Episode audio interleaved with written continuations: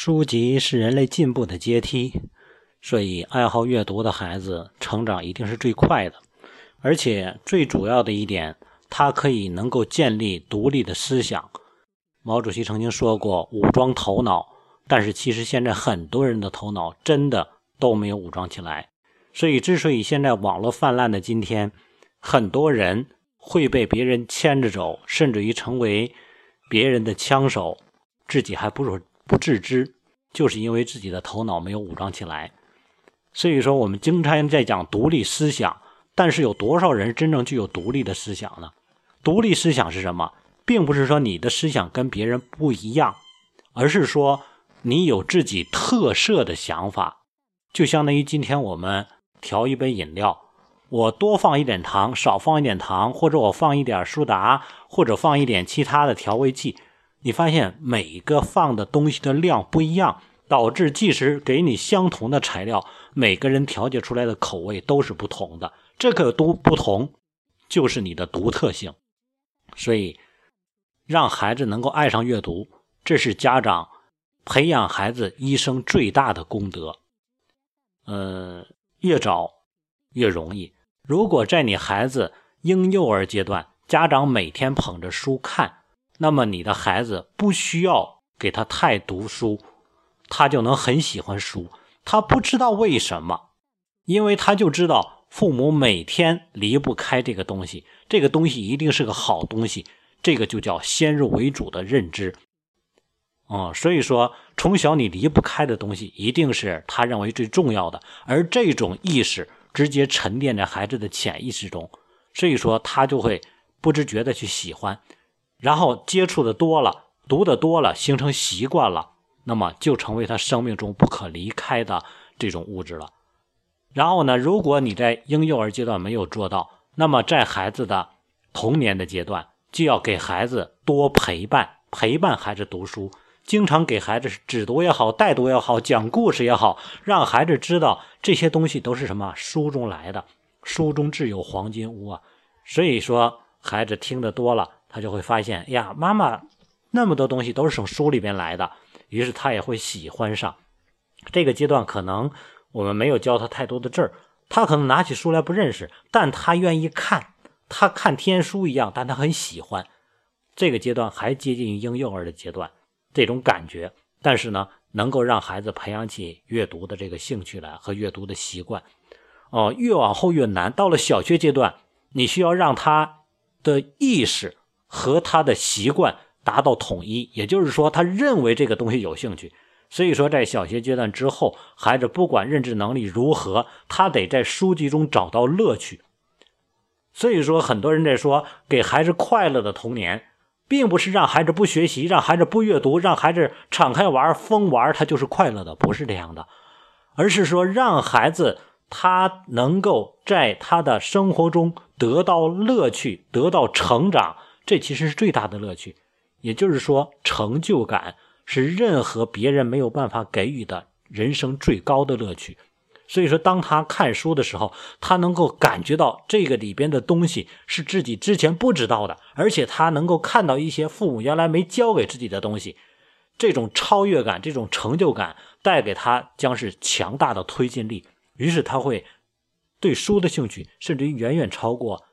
电视，或者是游戏，或者是外出的去游玩等等，哦，所以说，所有那些爱看书的人，他只是在其中发现了乐趣，他看书的过程只是在享受。所以，培养孩子阅读兴趣，最容易的、最简单的，就是父母在书中找到了乐趣。这个来源于父母的学习阶段的体验和感受，嗯，如果没有，那么就得靠父母刻意的表演也好，是演示也好，是带动也好，啊，是模范也好，对吧？刻意的去做一些事情，然后呢，给孩子一个台阶，让孩子能够走上书籍的这个殿堂。嗯，如果还没有做到，那么真的。咱们孩子可能往后会越来越难，他只能去以痛苦或者说不愿意的方式喜欢看书的孩子啊，他是在其中享受，他的思维能够飞快的运转，把所有书籍的东西吸纳进来，像海绵一样在吸书里的东西。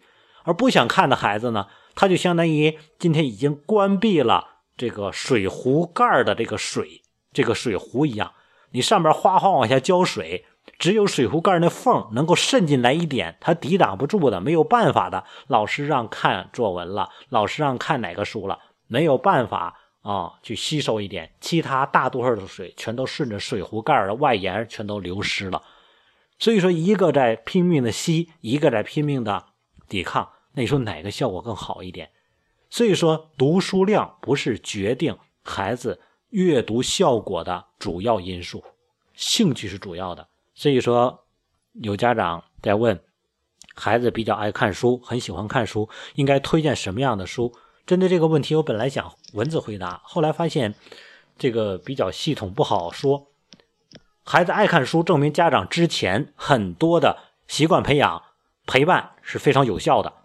也就是说，在孩子阅读这一方面给予了正确的几个关键点的这些支持，关键的步骤走对了几步，于是孩子走到现在这个程度。所以说，针对孩子喜欢阅读的时候。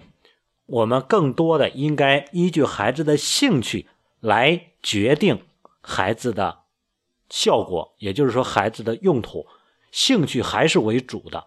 因为在越早阶段阅读应该以广泛为主，所以说我特别不赞成很多为了功利，我说的功利就是为了一个结果，让孩子大量去读一些呃所谓的名著，或者是所谓的那些。这个有用的作文，什么是有用的？你发现让读孩子读有用的书的人，基本上都是家长没有自己有很强的阅读兴趣的人。比如说作文类的书籍、优秀作文的，或者是参考书类的，让读这些书的家长，他基本上自己不是一个痴迷于读书的人，因为这一类的书籍都是功能性的书籍，让孩子的思路会越来越窄。它是有用的，它是很功利的。读完这个之后，你会写好作文；读完这个之后，你会写好句子，会有名词名句，会有什么好词好句。然后呢，会写哪一类的作文？所以说，这些书籍，当你读完之后，它的本身功能已经没有了，它没有别的任何的其他更多的附加价值。哦，所以说，推荐孩子越早的时候读的书是应该越广泛的，只要他能读得进去。只要他能读得进去，哦，你说是看名著，四大名著也行；看国外的名著也行。你说是看什么那个专业类的书籍？你说他特别喜欢那个电类的，他看电学的书行；特别喜欢下棋，看棋类的书行。哦，你说他特别喜欢玩玩这个这个呃积木，看积木类的书行。他特别喜欢钻研，他拿任何的一个书，比如说拿个电器，他看说明书啊行。没有任何的必须要看什么，因为什么？他涉猎的越广，对他来说，他未来的世界将会越宽。然后随着他年龄的增长，到了中学之后，他慢慢他知道这个世界会很很宽，他可选的深度，比如说我想往那个这个物理学去钻研。比如说，我想往航天去钻研；比如说，我想往这个地质方面去钻研；比如说，我想历史方面去钻研。它有方向，所以说小的时候是打开门，给孩子更多的这个方这个范围。然后随着年龄的增长之后，到了中学左右的时候，他会增强所有这个范围的这个宽度。然后到了高中，到了成年之后，他才能够去钻。最初要宽要广，到之后要专，因为什么？那阵要学以致用了。所以很多家长都问过我类似的这个问题，就是说给我们孩子推荐什么样的书籍？这个问题啊，确实比较难回答。因为首先一点，有的家长问的时候，我不知道他是几年级的；再者一个，孩子的年纪年龄并不决定读书的推荐的程度。而是你的孩子的意识形态，也就是他的心智水平。比如说，呃，我们都看很多的书籍，很多一些专家在培养，在这个推荐的一些书籍，呃，有很多专家书籍啊，确实推荐的很好。呃，首先我没有办法列出这种具体的书目，因为有些书籍我没有针对它读得很透，啊，我没有读的那么涉猎那么广，啊，所以说我看很多蹲家图的推荐的，比如说一年级的时候，你应该读一读这个卡梅拉呀，二年级读一读这个神奇校车呀，啊，这个到三年级读一读这个什么夏洛特的网啊，啊，等等类似的这些书吧，啊，然后呢，一直到四五年级读读《三国演义》啊，啊，到五六年级读读读读这个呃国外的一些名著啊，啊，等等的，但是。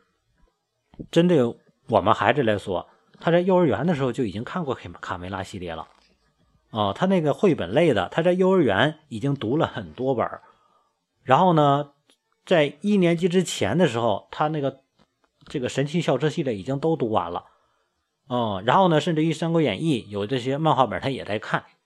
然后像我们孩子现在在看这个一些这个书籍，比如说像那个动物系列的。呃，那叫什么西写的动物系列的，呃，最后一头战象啊，然后包括像这个神奇特种那个特种兵学校啊这样的书籍，有一些是流行的，有一些呢是知识类的，哦，这些书籍如果你针对年纪来去推荐，有可能咱们自己的孩子没有达到那种接受的程度，所以说每个孩子有自己的成长轨迹。嗯，这就是为什么我在家庭教育里边经常在说的一点，就是我们要拿别人的方向，拿别人的方法来定自己的方向。我们知道我们哪个方向去走，但是要走自己的路。你拿别人的来套，那么那一个台阶过高，你会迈不上去；台阶过低，你会觉得没有意思了，没有挑战性了。所以说，根据自己的孩子的情况，带他去书店去选。他既然有兴趣，然后选择的范围。呃，我我也想了一下，给大家整理了一个金字塔。为什么是金字塔呢？因为越往顶顶端来说，对吧？书籍是人类进步的阶梯。越往上，你相信越人烟稀少啊。真正能够爬上金字塔的只有蜗牛啊，还有一个能上到金字塔的就是雄鹰，它是飞上去的，蜗牛是爬上去的。所以说，今天要一步一步脚踏实地的往上走，越往上，你相信。它是越经典越越怎么说越精华的东西，所以说我整理这个金字塔呢，给大家做一个参考。嗯，在这个金字塔上来说，最顶尖的，也就是最精华的、最重要的，就是经典类。我说这个重要，就是指阅读上来说效率，或者说最推荐的这个。并不是说它有了之后，其他的都不重要了，不是这个重要性，而是说建议孩子往台阶上面去走，走的越高，你相信针对他人生来说，路或者他未来的世界视野、世界观会更开阔一点。金字塔的第一层呢，一共分了七层，第一层呢是经典类，经典类包括两个类，上边偏上一点的是国学经典，也就是中华文化的经典。什么叫经典？就是一个国家最精华的，经过无数年沉淀下来的这些东西，经过无数人的验证，这叫经典。所以说，最上层的是国学经典，在经典类里边，其下是外文经典。那你说经典还分国学和外文吗？因为我们的基因，国人的基因，所以说我们更多就说的最直白一点，你中国人吃外吃西餐，你一辈子吃完之后。你到老年你就吃不惯西餐，因为你的思维方式跟国外是不一样的，你的社会背景、你的社会形态，包括你的人文结构跟外国外是不一样的。所以说，你要以国学经典为根基为基础，然后引申进一步去理解外文的一些环境。所以说，并不是说外文经典它的经典性或者它的这个重要性不强，而是说我们先要找到根哦。所以说。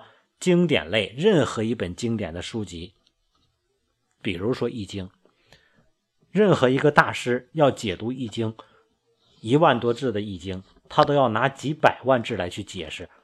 但是几百万的字的解释，解释完了之后，也只是那些专业的人能看得懂。你要让再其次文化修养的人去看懂，比如说一个国学大师解读的，呃，南怀瑾解读完了的国学经典。他要拿到中学或者小学来去讲的话，他还需要一些教授或者一些老师，再把他解任何一节课或者是一章他可能还需要用几天时间再给解读。为什么？因为它里边很多的专业术语或者理解层次，要让下边人去没有能力、没有达到人去理解，他还要再给用通俗话去解读。所以，读了一本经典书，无形中缩短了几十年甚至于几百年的人生经历的时间。一本书可能需要相当于几十几十本甚至于几百本。有的人说：“那我读不懂啊。”没有人能读得懂，但是没有人读不懂。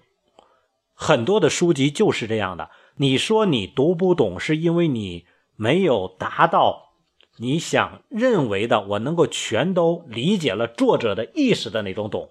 但是我说你没有读不懂，是因为你照样可以按你的角度，按你的出发点。按你眼前的需求来去看懂里边对你有益的东西，所以说任何一本书没有人可以完全读懂，也没有任何一本书有人能够完全读不懂。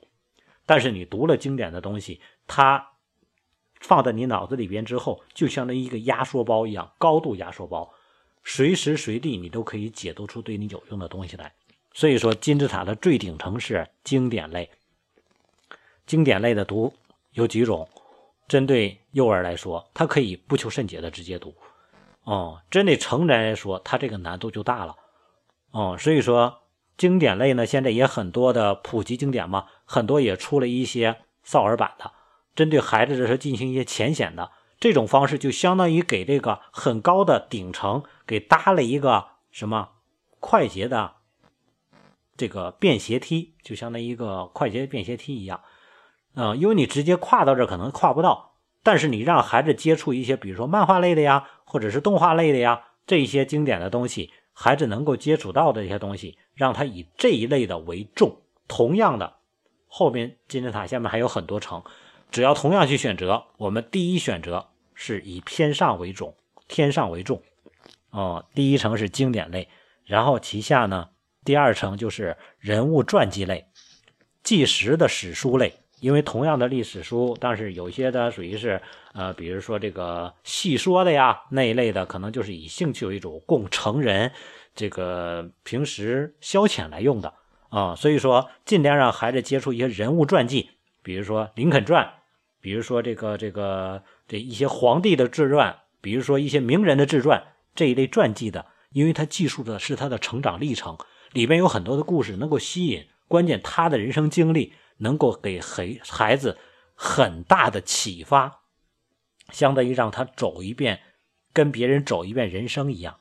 哦，纪实类的史书，然后还有就是地理人文风俗，一些地理的一些人文的一些风俗类的东西，增长孩子的知识。孩子的知识越广，他会在人生中，在生活中随时展现出一些亮点，让孩子真的变得很懂事儿。懂的事儿越来越多，你会发现他会越来越触发他各方面的兴趣，哦，懂得越多，兴趣会越多。史书读史读史书能够让孩子对吧，增强人生的一些阅历，这是第二层。在下面第三层呢，就是哲学、心理学类的知识类的书籍。这些知识类的书籍，呃，哲学是人类可以说文明发展之后。针对这个高等生物，他的思维方式的一些东西，这一类的书籍，现在为什么说孩子也可以读？当然以成人读为主，孩子也可以读，是因为很多针对儿童的进行这一类的一些再编辑的书籍，他会进行一些这个比较比较什么通俗化的一些解释。当孩子懂得这些之后，他能够在后期。打开他自我反省、自我思考，还有什么自我认知的一些门，啊，所以说读书的过程不是看书，而是说看自己。什么时候孩子看书能够看到自己了？什么时候孩子的书是真正读出来了？很多人都是读进进还进不去，关键有的人，对吧？有的人是读进去了，但是出不来，那就是死读书型的。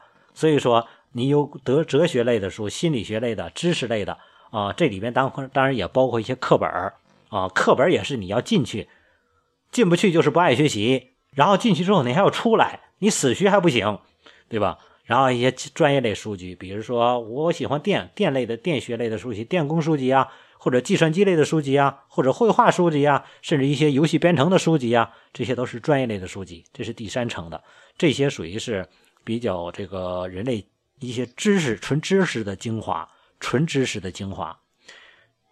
再下一层的书籍就是流行畅销书，还有一些成功励志书籍，比如说一些鸡汤文，啊，流行书籍。这一类书籍也是很不错的。为什么会流行？为什么会畅销？它一定是它的语言、它的立意，包括作者的观点，能够获得很多人在当时代的，就这个书籍初级那个时代的共鸣，代表了那一个时代很多人思想的意识层面。嗯，所以说，在第四层是流行畅销书和成功励志类书籍，所以很多家长都在说说我们孩子选书不知道选哪个，那还不简单？你上网一搜嘛，啊，比如说我三年级的孩子，然后你从那个淘宝，对吧？推荐三年级阅读的书籍都有什么？你看销量就行了，上当当网搜一下，你一看它的销量比较多的，对吧？比如说成功校车那个神奇校车，它的销量非常高啊，卡梅拉销量非常高。啊，还有一些推荐的漫画书籍、推荐的动那个绘本、推荐的一些这个名著类的，对吧？包括前两天我给我们孩子，我们孩子现在是快上四年级了，三年级，他买六一给他买礼物，我说买什么呢？哎，我这人也是这个，我读我的书，我不完全去读孩子的书，因为我在成长我自己，所以说我这他的怎么办呢？于是我就上网搜了一下，呃，小学三年级的这个书籍。然后你发现他给你推荐一堆，其中我发现有一个卖的特别火，就是特种兵学校。然后我就看了一下大概的内容，我一看他编排的形式啊，孩子都喜欢军事的男孩然后呢，他又属于是以儿童的视角来去编的，嗯，我一看这书肯定孩子会喜欢。看了看看过书的人的评价，对吧？很多的三年级、四年级、五年级孩子都爱看，还有二年级的孩子看，那行没问题，因为我们孩子阅读相对来说比正常的年龄稍微偏高一点。所以说，今天家庭教育的过程中，就是家长的最大智慧，就是对孩子的认知。你要知道自己的孩子的心智水平和他的这种兴趣兴趣水平是什么样的，然后给他买来之后，那还没到六一呢，发现了我给他买的礼物，没到那个提前四天给他的，没到六一呢，他已经读了四本了，一共是八本，天天爱不释手。为什么？他肯定会喜欢嘛。啊，正符合他的这些一些一些需求嘛，所以说，流行类的书籍有它的能够流行、能够畅销的一些原因，给孩子可以推荐这一类的书籍，可以选择这一类。在其下的一层就是童话、小说、故事、散文类的，在下一层的这个这些呢，尤其以其中经典的为主啊，我们其实不需要出新意。因为很多的流传了很多年的童话小说呀，还有一些故事散文呢，流传的很久的，还在唱，还在还在耳闻能详的，对吧？那肯定是比较好的。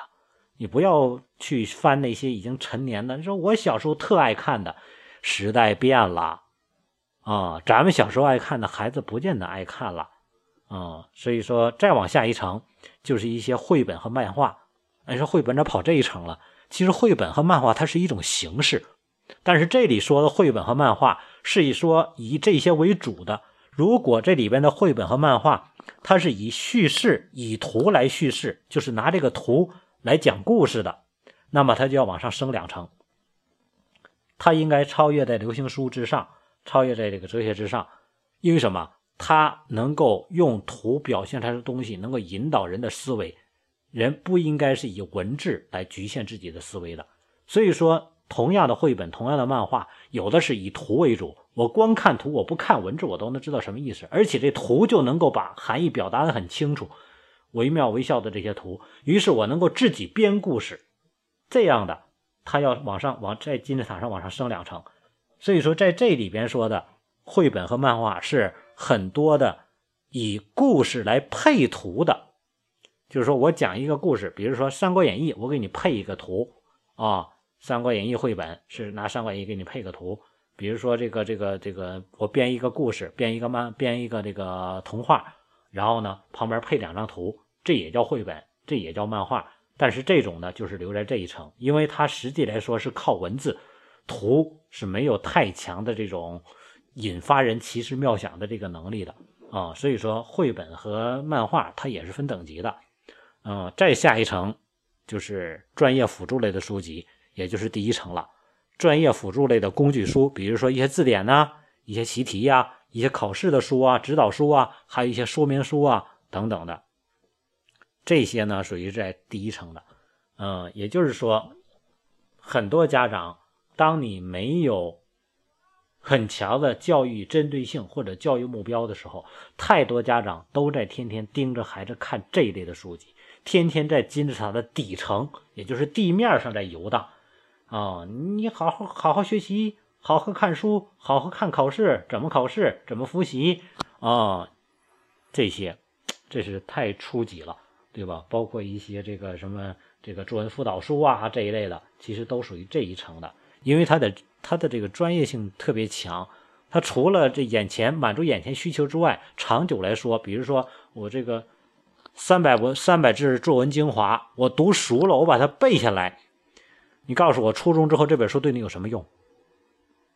你不用说初中，等到你小学毕业时候写六百字、八百字作文时候，这本书已经没有用了，是不是这样的？有很多的那个啥的，一年级时候你写看图写看图写画的书，对吧？你到了三四年级的时候，你的作用性有多大？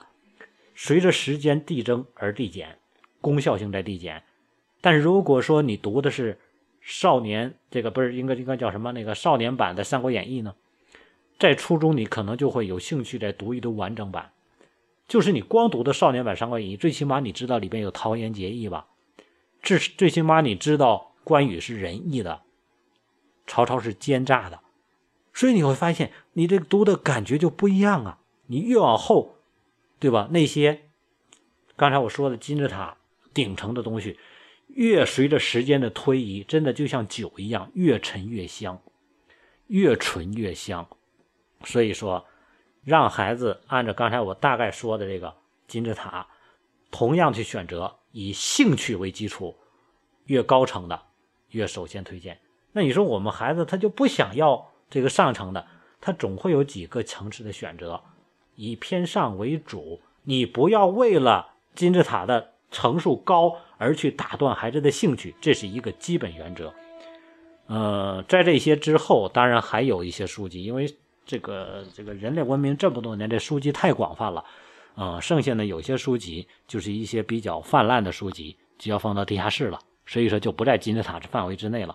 一些坏书，比如说一些现在来说针对我们孩子，我就不推荐他一些负面思想的。什么样的坏书？就是那些以攻击性为主的。比如说，社会上很多舆论抨击的，啊，这个我反对你的观点，我去抨击你的观点，不要让孩子读这一类的书。有可能他的语言很激烈，有可能他的语言用词很好，但是他带有明显的这种攻击性，会培养孩子的这种思维意识就不好，哦，所以说让孩子读一些更多的平和的一些的书籍，然后呢，还有一些刺激性的，比如说孩子看了特特害怕，啊。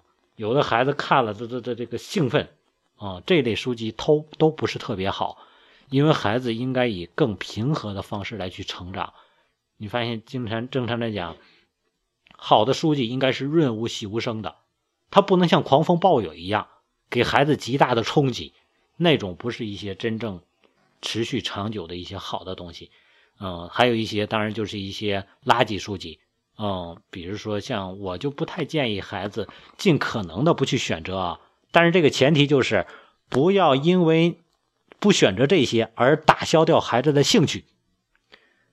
读书兴趣永远是读书的第一前提，没有了兴趣，什么都没有了啊。所以说。只要说不打击到孩子兴趣的前提下，比如说像什么这个什么喜羊羊类的书籍呀，还有像什么奥特曼了呀，还有像什么什么阿衰了等等的很多这样的书籍，它的这个内容题材都是以迎合孩子为主，而不是引导孩子。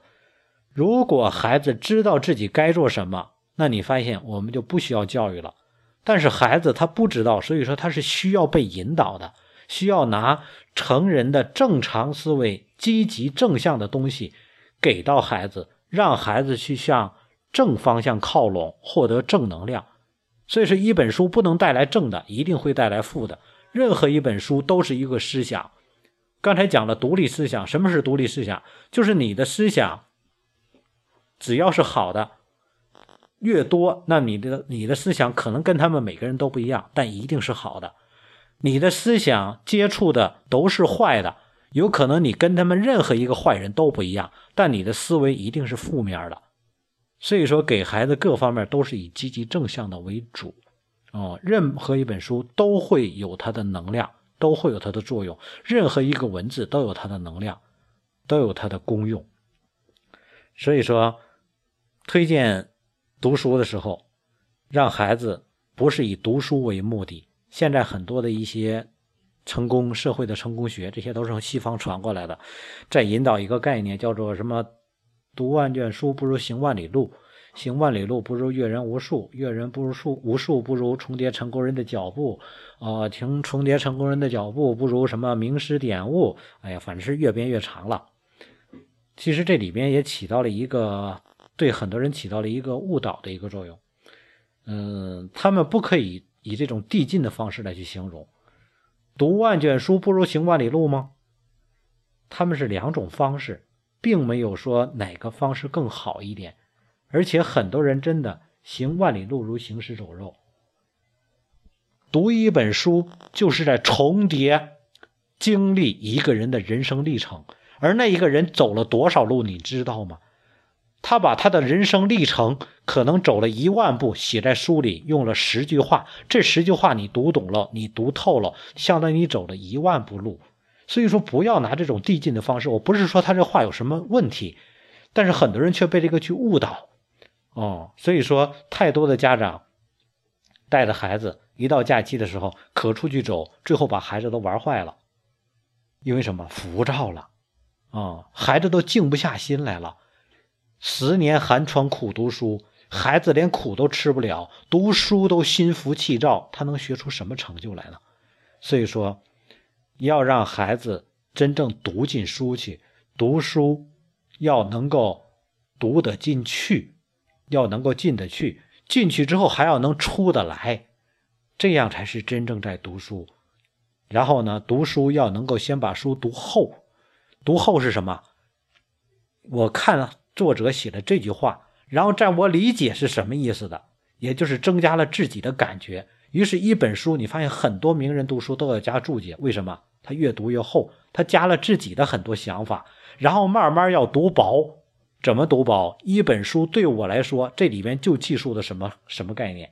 所以读到一定程度之后，一本书拿过来，你会发现，你翻了一个目录之后，你已经知道这本书里面写的是什么了，不需要再读了。啊，所以说这叫越读越简便。然后呢，你要拿得起放得下，拿得起是什么？